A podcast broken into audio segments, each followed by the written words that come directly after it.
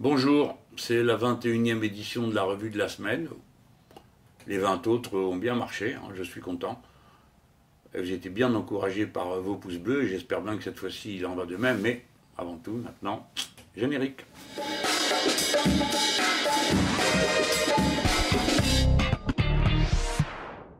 Bon, alors, le premier sujet, c'est que, euh, comme vous me voyez là, figurez-vous que, ça y est, je suis dans mon costume de diable rouge, parce que le Conseil constitutionnel, qui doit sans doute euh, compter un ou deux esprits un peu taquins, m'a attribué, a reconnu aujourd'hui, a enregistré, je ne sais pas comment on dit, 666 parrainages. Hmm donc j'ai eu tout de suite des commentaires, euh, c'est bien toi le diable, euh, ça m'étonne pas de la part du diable rouge, etc. Alors au passage, tout le monde apprend que 666, c'est censé être le chiffre du diable. Bon, bah c'est moi, voilà, pour l'instant, c'est comme ça. Et euh, je savais depuis samedi qu'on avait atteint les, les 500 signatures, parce qu'on a divers moyens sur lesquels je ne m'étends pas, de savoir qui fait quoi. Euh, dans une campagne comme celle-là. Parce que c'est une campagne, les gens, faut que vous sachiez ça. On a commencé il y a un peu plus d'un an à ramasser des promesses de parrainage. Et je dois dire que euh, les gens qui ont promis en cours de route ont été de parole. Et ceux qui ont promis ont euh, confirmé leur, leur, parrainage. Et ça, vraiment, chapeau. Alors, moi, j'ai les comptes de samedi. Là, j'ai à l'heure à laquelle je vous parle, j'ai pas encore dépouillé les, les 666, j'ai pas le détail. Euh, le, gros bataillon des, signataires euh, samedi, c'était euh, les maires et les élus sans étiquette. Alors, leur, leur, parrainage ne veut pas dire qu'ils me soutiennent. Ils me parrainent pour que je puisse être candidat. Mais de leur part, c'est quand même top. Parce que après, ça leur vaut quand même quelques ennuis, même s'ils ne me soutiennent pas, par ceux qui disent comment ça se fait, t'as signé, t'as rendu possible la candidature de, Mélenchon. Alors ceux qui m'aiment pas, ou qui aimeraient bien que je sois plus là, bah, ils ont quand même, hein, ils sont, ils ont les boules, quoi. Il faut dire ce qui est, hein bien sûr. Alors, euh, ça me fait très plaisir de voir leur mine déconfite. Deuxième groupe, euh, ce sont des élus divers gauche, pareil, hein, de, toutes les origines. Hein. Des fois, euh, c'est des élus, il est marqué front de gauche, ou bien divers gauche, carrément.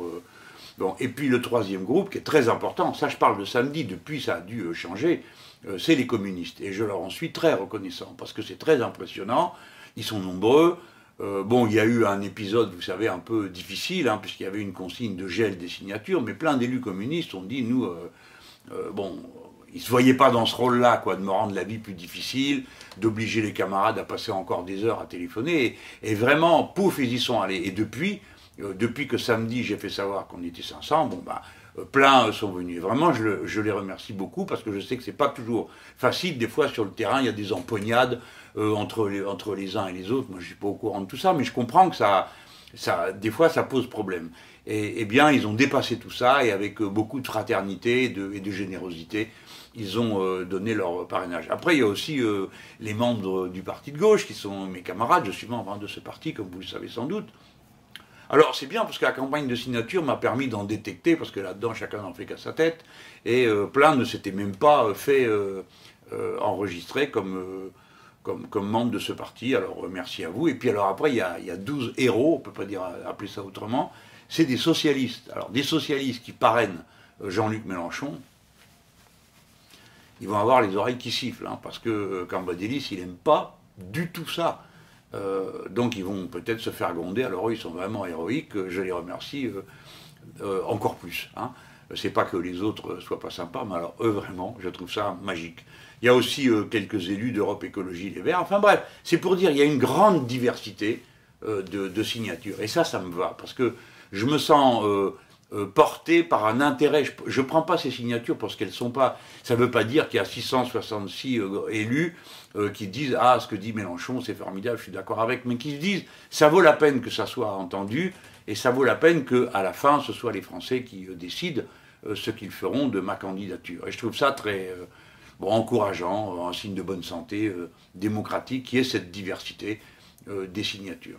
Bon, bon ben, comme ça c'est bien fini, je suis content.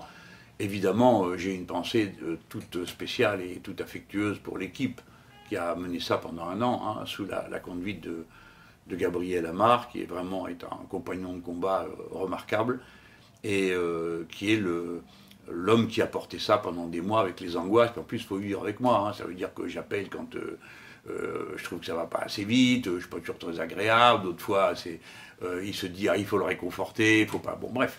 Ce que j'ai trouvé génial, je termine là-dessus, les gens, c'est d'apprendre ça. Vous avez peut-être vu l'image à la télé, je suis debout, et derrière moi, il y a le forum latin antique à Rome. D'accord? Alors, si vous regardez bien l'image, si par hasard vous la voyez, je suis dans l'axe euh, de ce qu'on appelle les rostres des tribuns du peuple. Les rostres, c'était la proue des bateaux. Hein. Donc ils avaient mis des, proues de bateaux, d'abord en bois, puis après en marbre, hein, euh, quand euh, Rome est devenu très riche. Et les tribuns du peuple, qui étaient les représentants du peuple, montaient sur ces, sur ces rostres, hein, sur cette plateforme, pour faire connaître les décisions auxquelles éventuellement ils s'opposaient. Et je vous résume ça en quelques mots. En face, c'était nuit debout toute l'année, quoi. Euh, le peuple descendait, venait là, et puis alors les, tribans expliquaient ceci, expliquaient cela, on votait oui, on votait non, enfin bref. Nuit debout, toute l'année. Et cette tradition, euh, c'est pour ça que j'ai emmené les, journalistes à cet endroit-là, parce qu'on faisait le, sommet du plan B à Rome. Euh, je les ai emmenés là parce que c'est le lieu symbolique d'une révolution politique qui a eu lieu, tenez-vous bien, hein, il n'y a que vous et moi pour s'intéresser à des trucs pareils, en 494 avant notre ère, euh, le peuple décide que comme il en a ras-le-bol des patriciens qui décident de tout, euh, se servent beaucoup, euh, eh bien le peuple se retire sur le mont Aventin et ne fait plus rien. C'est la grève. Hein. Et évidemment, les patriciens, sans le peuple, ben, ils ne peuvent rien faire. Donc ils sont allés les voir, alors on dit écoutez, on doit pouvoir s'arranger, tout ça. Bon. Et puis, ils s'arrangent. Et puis évidemment, sitôt que le danger qui existait à l'époque a été repoussé, il s'agit d'une invasion. Alors les patriciens ont dit, bah, tout compte fait, euh, on a réfléchi, non, on a changé d'avis, vous n'aurez rien. Résultat, les autres se sont remis en grève politique et cette fois-ci, il a fallu leur céder. Et c'est comme ça qu'a été créée la fonction de tribun du peuple. Le tribun du peuple avait normalement, après le vote, un droit de veto sur les lois que les patriciens votaient entre eux. J'espère que vous suivez cette histoire, mais ça a un rapport avec ce que nous, on va faire le 18 mars en allant de la Bastille euh, à la République pour demander la sixième République, abolir la monarchie euh, présidentielle et ces marionnettes, euh, les tireurs de ficelle, pardon, dont, les personnages politiques sont les, marionnettes, hein, les tireurs de ficelle, c'est-à-dire les oligarques, le petit groupe de milliardaires qui tient tout dans ce pays. Bon, pendant que je parle d'eux, je viens au point 2. Le point 2, eh bien, ce sont justement ceux qui gagnent beaucoup d'argent. Figurez-vous que cette semaine, alors là, on n'a eu que des bonnes nouvelles, on était contents. Euh, premièrement, 75 milliards de profits distribués euh, par les entreprises du CAC 40, c'est pas vous ça, hein, c'est pas la crise pour tout le monde, hein, 35% de progrès d'une année sur l'autre, hein, c'est quelque chose dans le fric. Et euh, là-dedans, 23 milliards et demi ramassés par les banques. Donc, s'il vous plaît, venez pas me dire qu'il n'y a pas d'argent dans ce pays. Hein, et ne venez pas me dire qu'il n'y a pas moyen d'en prendre, parce que là, on ne parle pas du capital accumulé, on parle du capital circulant, c'est-à-dire ce qui a été créé, fabriqué, puis la ponction qui est faite par le système euh, financier, par les plus grosses boîtes. Alors, euh, ce qui est intéressant, j'ai regardé de près le résultat des banques, parce que comme ils viennent d'augmenter tous leurs tarifs, ça fait plaisir de savoir que ça leur fait plaisir, puisqu'ils ont euh, fait autant d'avant. Mais je n'ai pas fait que ça. J'ai regardé pour essayer de comprendre ce qui est en train de se passer. Et c'est intéressant. Bon, d'abord, vous avez le risque d'une explosion de la bulle financière de nouveau. Je vous le dis, je vous le redis, je vous l'ai déjà dit, je vous préviens, c'est chaud. C'est-à-dire que la bulle s'est dilatée, dilatée, dilatée, les cours de bourse sont beaucoup trop hauts par rapport à la valeur euh, réelle des entreprises et surtout par rapport à la valeur de ce qu'elles échangent réellement, c'est-à-dire de la marchandise qui va circulant de l'un à l'autre. Ça veut dire qu'à nouveau, les produits financiers occupent une place disproportionnée y compris quand il s'applique à des biens matériels, comme par exemple acheter des matières premières ou acheter du blé. Hein. Vous savez, il y a du blé, il est acheté plusieurs fois, hein, avant même des fois qu'il soit semé. Et puis une fois qu'il est semé, le, papier représentatif est vendu une fois, deux fois, trois fois, et le temps qu'il arrive, il a changé quatre ou cinq fois de propriétaire, c'est dire. Donc il y a là une bulle. Je, elle, normalement, si elle ne, elle ne sort pas en sifflet tout doucement, elle éclate. Et si elle éclate, rebelote, vous tapez la crise de 2008, et vous allez voir arriver les mêmes, vous disant que cette fois-ci, ça y est, c'est la der der, ils ont tout compris, ils doivent abolir les paradis fiscaux, les produits euh, financiers toxiques, tout ce qu'ils vous ont déjà dit la dernière fois et qu'ils n'ont pas fait, ils le rediront. Mais là, euh, je me suis intéressé de près à ce qui arrive aux banques françaises, parce qu'elles sont intéressantes, celles-là.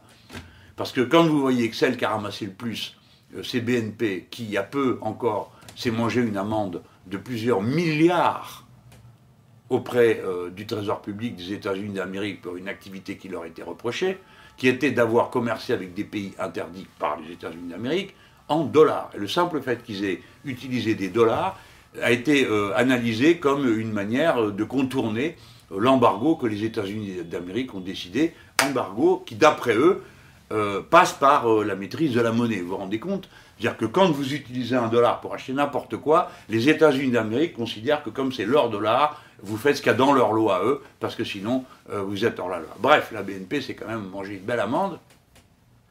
Eh bien, ça va pour elle, hein, très bien. Elle fait de magnifiques, super bénéfices cette fois-ci. Euh, donc, les 5 milliards qu'elle a donnés au Trésor public euh, nord-américain, on aurait pu aussi bien les leur prendre nous, hein, ça aurait fait du bien à tout le monde, si on l'avait transformé en choses qui servent à quelque chose à la population, plutôt que d'aller le verser comme ça. Bon, et cette, les banques françaises elles, se sont bien reprises. Hein. Alors vous, savez, moi, ça ne fait ni chaud ni froid, hein. mais elles représentent en France 81% du marché euh, intérieur bancaire. Ce n'est pas le cas en Allemagne, où euh, les, grosses banques sont à peine à 31% euh, du total du marché bancaire de leur pays. Ça veut dire que la structure capitaliste du capitalisme français a une force de frappe plus grande que celle du capitalisme allemand. Or, le capitalisme allemand est plus dynamique plus investisseurs dans l'économie réelle, tandis que la Banque française, c'est quand même un gros parasite euh, qui euh, produit rien, euh, prête peu dans, l'économie réelle. Vous avez qu'à essayer d'acheter un appartement ou de vous acheter quelque chose, ou, ce qui est encore plus difficile, ouvrir une entreprise et aller voir la banque pour lui dire est-ce que vous pouvez me prêter, vous allez voir comment vous êtes reçu et, comment ils vous aideront pas, parce que ce n'est pas dans leur plan. Leur plan, c'est d'accumuler, de faire beaucoup dans les services financiers. Tout ça, ça donne des indications qui nous permettent à nous de bien réfléchir. Et dernier élément qui m'a bien plu chez ces banques, c'est que, figurez-vous que les banques en question, elles font banque, d'accord, mais pas que. Et vous avez, puisque je vous parlais de, la BNP, ou je peux vous parler du Crédit Mutuel, hein, c'est ma banque donc je peux en parler, euh, eux, ils font beaucoup dans la télésurveillance. Donc, c'est intéressant de voir que les banques font ce qu'elles recommandent aux autres de ne pas faire. Aux autres, elles disent il faut vous resserrer sur votre cœur de métier. Alors bon, euh, si vous êtes une très grande entreprise, ils vous font jeter dehors toutes les activités connexes à la grande entreprise. je ne sais pas, moi, par exemple, euh, technologie, euh, informatique pour un secteur industriel. Bon, bah, en général, la banque dit ah, non, non, non, faut vous séparer de ça, faut le sous-traiter, et vous, vous restez à votre cœur de métier. Mais eux, c'est pas ce qu'ils font. C'est pas ce qu'ils font. Et bon, là, le, Crédit Mutuel, par exemple, il y a beaucoup d'argent qui vient de son activité de télésurveillance. Hein. Euh, la BNP, pareil, ils ont d'autres activités. Beaucoup de, banques ont des activités qui ne sont pas dans ce qu'on appelle leur cœur de métier. Et c'est une attitude intelligente. Pour ma part, je plaide pour ça. Je trouve absurde de confiner une entreprise dans un seul secteur. C'est pas toujours possible de faire plusieurs secteurs, mais à partir d'une certaine taille, je crois que tout le monde y gagne parce que l'entreprise, elle devient plus souple quand elle prend un choc à un endroit de son activité, bah, l'autre peut être en positif. Donc, elle ne se démembre pas et le cœur de métier peut être protégé. Sinon, ça vous donne euh, des choses comme celles qu'on a vues. À un moment donné, l'entreprise, elle est quasiment désossée. Il ne reste plus que le cœur. Si vous êtes à un moment donné où il y a une dépression des cours et de l'activité, paf, les prédateurs viennent et peuvent l'acheter. Tandis que si elle était restée dans un écosystème plus large qu'elle contrôle, eh bien, elle aurait mieux résisté à une tension à un moment donné.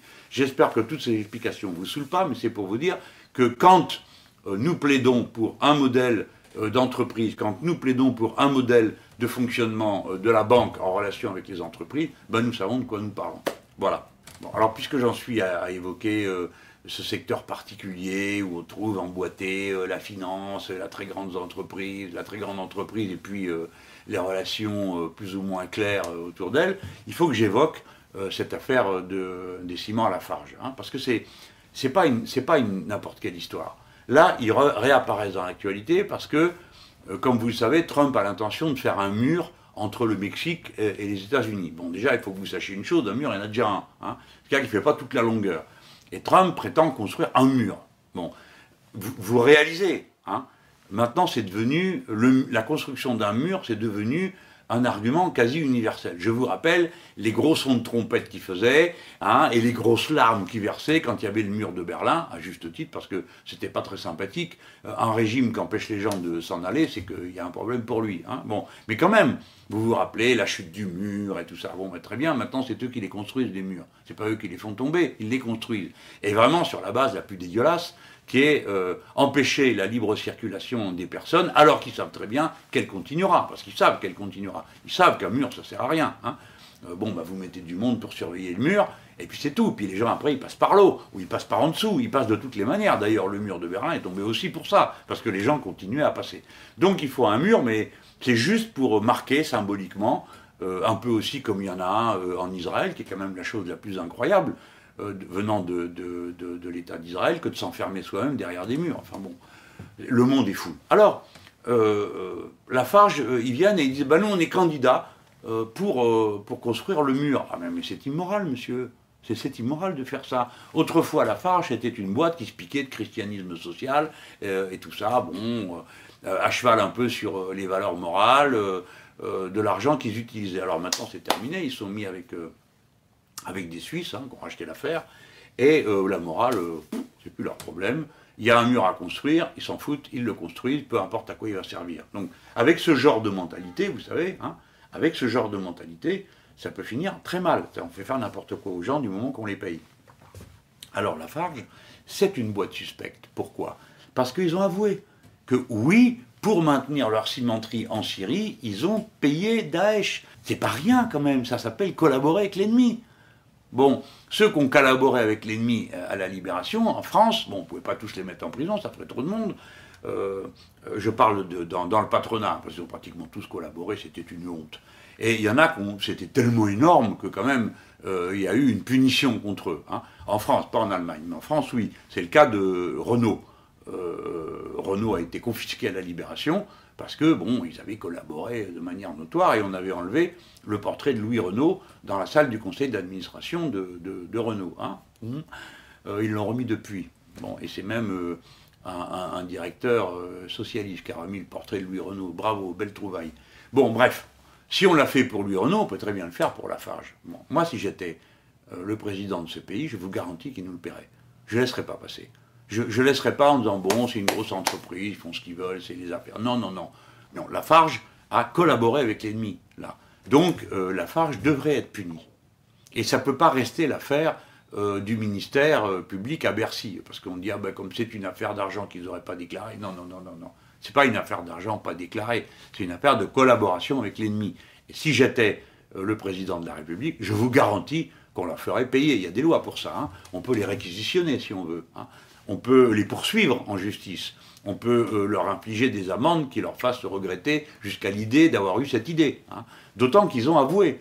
Pourquoi ils ont avoué, à votre avis? Un scrupule moral? Mon œil C'est tout simplement parce qu'ils savaient qu'on savait et qu'ils étaient démasqués.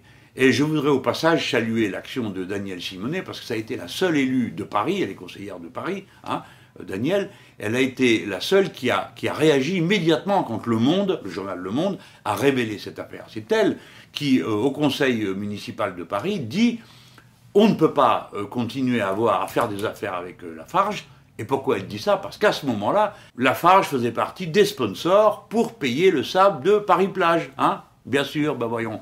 Alors, euh, du coup, tous les autres ont regardé la pointe de leurs chaussures, personne n'a voté son vœu, et ils se sont donc tous rendus coupables hein, euh, de, complicité avec euh, Lafarge, qui, lui, collaborait avec, nos ennemis. Donc, je vous raconte tout ça parce que j'espère que comme ça, ça se saura, ça se répétera, et qu'il y a un nom qui va vous rester dans, la tête, dans l'esprit, la farge, et vous ferez attention.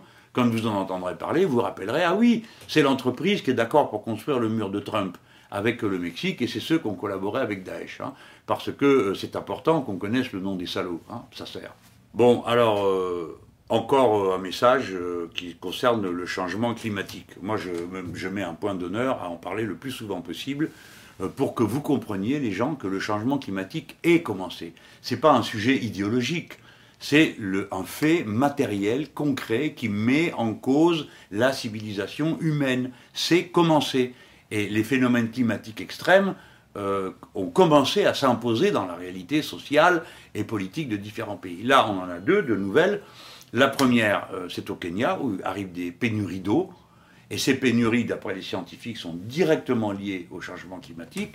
Donc vous commencez à avoir des pays qui vont être déstabilisés par le fait qu'il euh, y a une pénurie d'eau. Il faut vous rendre compte que la pénurie d'eau, vous êtes tellement habitué à avoir l'eau courante que beaucoup de gens se rendent plus compte de la place vitale de l'eau, y compris en ville. Hein. Ce n'est pas que pour les paysans, l'eau. je vous rappelle que quand il vous manque 1% d'eau dans votre corps, vous avez soif. Quand il vous manque 10%, vous délirez, et à 12%, vous êtes mort. Hein. Donc l'être humain est dans un rapport avec le cycle de l'eau extrêmement intime et extrêmement fragile. Bon, là, cet exemple, on va voir ce que ça va donner. Mais il est vraisemblable qu'on va commencer à avoir bientôt euh, des émeutes de la soif, euh, comme euh, on a pu en observer dans le passé pour les émeutes de la faim. Et vous allez voir à quel point ça va déstabiliser des sociétés, parce que des gens qui ont soif et qui n'arrivent pas à trouver d'eau, hein, ils ne raisonnent plus. Hein. c'est la colère à l'état pur. Et l'autre nouvelle qui va dans le même sens, c'est ce qui s'est passé en Australie. Peut-être que parmi vous, il y en a qui ont vu ça, qui suivent ça avec intérêt. Que se passe-t-il? Euh, c'est la première fois que sur une aussi longue durée, on a un pic de chaleur. Déjà, des pics de chaleur, il y en a de plus en plus, mais cette fois-ci, c'est un pic qui dure. Hein. Euh, c'est un peu comme nous euh, en France, hein, notamment à Paris, là où on surveille un peu les choses. Avant, il y avait un pic de temps à autre, maintenant, c'est quasiment tout le temps qui est en état de pic. Nous sommes toujours ou bien au pic de pollution, ou bien juste en dessous, ou pas loin, ce qui veut dire que nous avons déjà changé notre mode de vie. Nous vivons continuellement en respirant euh, de la pollution, des particules fines, et qui provoque des milliers de morts dans le pays, il faut aussi le savoir. Hein. Alors ça se voit pas, ça ne s'attribue pas directement euh, à cette pollution atmosphérique, mais ça existe. Alors là, on est dans le cas de l'Australie, ils ont, ils ont un pic qui dure de maintenant longtemps et qui, est à 36 degrés. Vous vous rendez compte, 36 degrés Alors là-dessus, pour... Euh, bon, 36 degrés, c'est beaucoup. Et pour refroidir, ils mettent la clim à fond à 26. Vous voyez, il faut faire descendre le truc de 10 points. Et vous êtes quand même à 26 à la sortie, hein, dans, votre bâtiment. Mais la clim, ça marche comment? Il lui faut de l'électricité. Donc, pour faire du froid, parce qu'il fait très chaud, il faut qu'on fasse plus d'électricité. Et il se trouve qu'en Australie, l'électricité, ça se fait avec des centrales au charbon. Et évidemment que les centrales au charbon aggravent l'émission de gaz à effet de serre et renforcent la chaleur. Si bien que c'est un cycle vicieux quasi parfait qui se met en place euh, en Australie. Et alors, on retombe sur les, énergumènes, hein, c'est-à-dire les climato-sceptiques, et moi j'ai tout compris et je sais mieux que tout le monde, et vous avez euh, un ministre qui dit, bah, oui d'accord c'est vrai, les vieilles centrales au charbon nous posent problème, mais on va en faire des propres. Et il arrive euh, à l'Assemblée, il a un bout de charbon à la main, et il dit Regardez, c'est du charbon, n'ayez pas peur. Il, se croit malin, parce qu'il pense que c'est la vanne du siècle, hein, de montrer un bout de charbon, il dit Faites pas peur. Évidemment, tout le monde est désespéré de voir un niveau de bêtise pareil euh, et un, refus de la réalité aussi, euh, grossier. Parce que s'il y a un endroit où on peut mettre euh, de l'énergie alternative renouvelable sans trop être encombré du nombre de gens qu'il y a autour, c'est bien l'Australie, qui pour l'essentiel est un désert. Hein. Un désert pas au sens comme le Sahara, c'est un endroit où il n'y a personne, tout simplement, parce que c'est un continent et qu'il n'y a que quelques millions de personnes qui vivent là. Donc ils n'ont pas d'excuses, ils pourraient faire tout autrement, et il pourrait utiliser soit la luminescence, soit le solaire, soit euh, la mer, qui est quand même, euh, c'est un continent, mais c'est aussi une grosse île. Hein, voilà. Non, ils ne font rien de tout ça. Ils vont faire d'autres centrales au charbon, le temps qu'elles se mettent en place, vous avez compris. Donc voilà encore un symptôme que je voulais pointer d'irresponsabilité politique euh, et de crise d'entrée de, de la civilisation humaine dans une crise je vais vous dire, les gens, moi je ne suis pas que optimiste, hein. j'ai l'optimisme de l'action, mais euh, laissez faire ça et nécessairement ça va mal tourner. Hein. parce que euh, tout simplement, ce n'est pas compatible avec la vie humaine. Euh, ces, pics, ces changements climatiques extrêmes. Et voilà, si ça vous a plu, bah, j'aurai encore bien des choses à dire. Hein. Hop, les petits pouces bleus pour faire monter le classement de cette vidéo. Si tout ça vous plaît, eh ben, abonnez-vous. Et si vous êtes intéressé par la cohérence de mon discours, parce que là, à chaque fois, j'en donne des petits bouts, et, vous savez que ça a un rapport avec euh, mon programme et que vous voulez participer à la plateforme JLM 2017, ben vous êtes les bienvenus parce qu'on est 280 000 et j'espère bien qu'on finisse euh, la campagne présidentielle à 300 000 parce que comme j'ai l'intention d'être élu, j'y compte, euh, j'aurai besoin de vous pour accompagner, aider, rectifier le cours des décisions qu'on prendra le moment venu.